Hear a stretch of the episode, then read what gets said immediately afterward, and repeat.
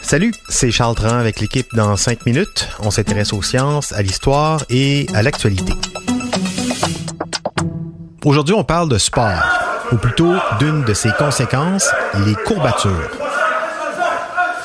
C'est bon pour la santé, le sport, mais pourquoi tant de douleur après avoir tout donné pour se faire du bien? Les courbatures, est-ce que c'est une manière que notre corps a trouvé de nous dire de rester sur le divan plutôt que d'aller s'entraîner? Comment faire pour les éviter? Et d'ailleurs, est-ce que ça se peut, éviter les courbatures? À toutes ces questions, voici les réponses d'Hélène Laurent.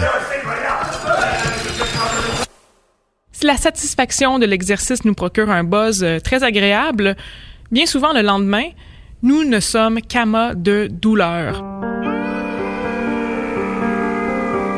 On jurait même que c'est pire le surlendemain. Que sont les courbatures? Pourquoi on est raqué? Bon, tout d'abord, parlons des causes. Vous vous souvenez peut-être de nos profs euh, de gym qui nous disaient de bien respirer durant l'effort physique. On respire bien. C'est bon. Selon ce qu'ils nous racontaient, les courbatures surviendraient quand notre corps se met en mode anaérobique. Ça, c'est un beau mot qui nous rappelle étrangement les sauts en spandex, euh, mais qui veut dire sans apport suffisant en oxygène. Les muscles en mode anaérobique se remplissent d'acide lactique. C'est ce méchant acide lactique qui ferait mal le lendemain. Après tout, c'est de l'acide. Même que s'étirer après l'effort ferait couler l'acide lactique et en s'étirant, on aurait moins mal ainsi. Donc, selon nos profs d'éduc, en respirant de grandes bouffées d'air en jouant au basketball, On respire bien. C'est bon. notre métabolisme resterait en mode aérobie, donc l'acide lactique n'aurait pas le temps de s'installer.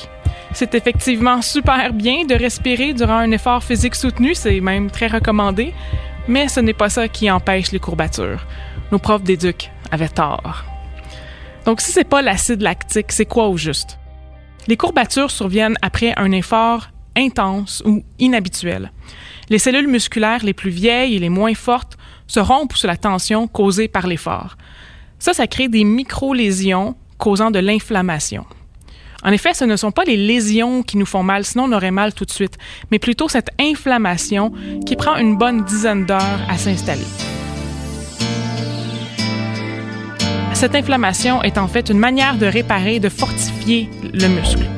Bon, là, je vais simplifier le processus pour bien l'illustrer, mais en somme, l'inflammation des cellules musculaires nécrosées attire des cellules d'immunité qui, elles, produisent des molécules de guérison. Et ce sont ces molécules de guérison, produites par l'inflammation, qui provoquent douleur et gonflement.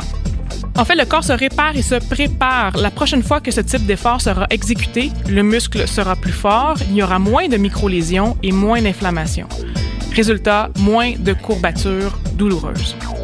Bon, ensuite, les solutions. Qu'est-ce qui aide à diminuer ces courbatures? Récemment, un article de nos amis de l'agence Science Presse nous révélait que les étirements ne réduisent pas les courbatures, contrairement à ce que nos mêmes profs de gym nous disaient. On respire bien. C'est bon.